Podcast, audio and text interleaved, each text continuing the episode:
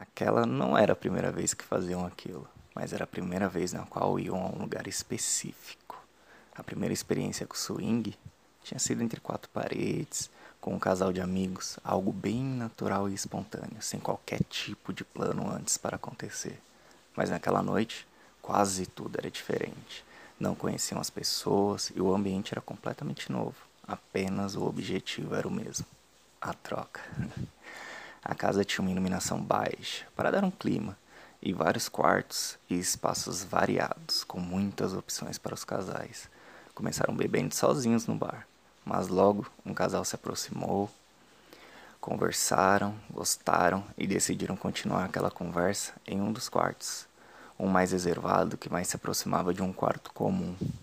O começo foi suave, ainda tímido da parte deles. O outro casal, um pouco mais experiente no swing, os conduzia, como uma dança, como se fosse a primeira vez que faziam sexo.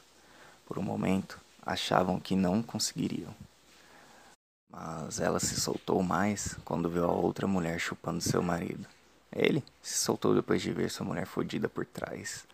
Os dois casais compartilharam uma única cama grande, mas não grande o suficiente para se afastarem demais. Gostavam daquilo de observar um ao outro enquanto tinham prazer transando com outras pessoas. Gostavam mais ainda quando essas pessoas eram desconhecidas. Isso tornava tudo mais excitante.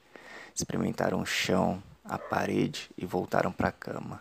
De tempos em tempos, paravam e apenas observavam um sexo a três bem de perto, ou só descansavam. E assim conseguiam experimentar um sexo a três que nem sabiam que queriam ter. Mas o ponto alto das experiências daquela noite foi quando estavam deitados na cama lado a lado, ele recebendo uma sentada, ela recebendo estocadas por cima. Ali se encararam e sentiram a vontade de subir junto, com a intensidade e volume de seus gemidos, até alcançarem o clímax, a gozada mais gostosa daquela noite.